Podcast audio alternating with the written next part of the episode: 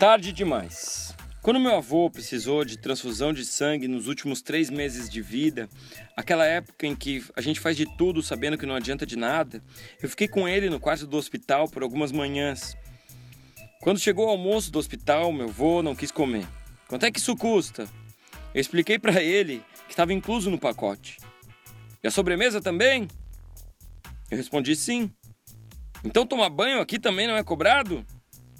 E aí eu entendi porque que tinha dois dias que ele não tomava banho. Eu passei por uma situação parecida com a minha mãe. Na primeira vez dela numa churrascaria de espeto corrido, eu estranhei a elegância, que é muito pouco habitual na minha mãe, de dizer que ela não queria quase nada de espeto corrido. Basicamente, ela almoçou frango e arroz. Eu expliquei que estava tudo incluso e que ela ia pagar o mesmo preço de quem comia picanha. Mas a velha já estava estufada de galinha com bacon. Na hora que o garçom ofereceu uma bandeja de sobremesas, aí ela se esbaldou. Ela não hesitou em agarrar dois mousses, três trufas e um quindim.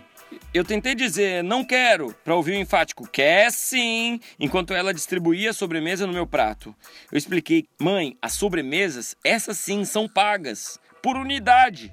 Aí ela quis devolver um quindim meio mordido. Eu juro, a história é real. A nossa família sempre acreditou que só o muquiranismo salva.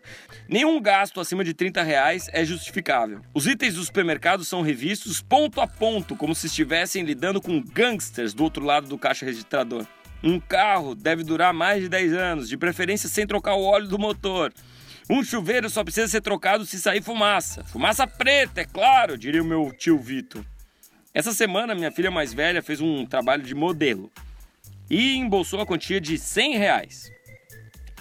Juntou mais 100 de uma avó, mais 100 de umas vendas de revistinha e voilá! Tinha dinheiro suficiente para comprar um Furby. Eu me recuso a explicar o que é um Furby. Eu tenho pouco espaço aqui para essas coisas, mas é um desses brinquedos que trazem muito aborrecimento para os pais e para os filhos também.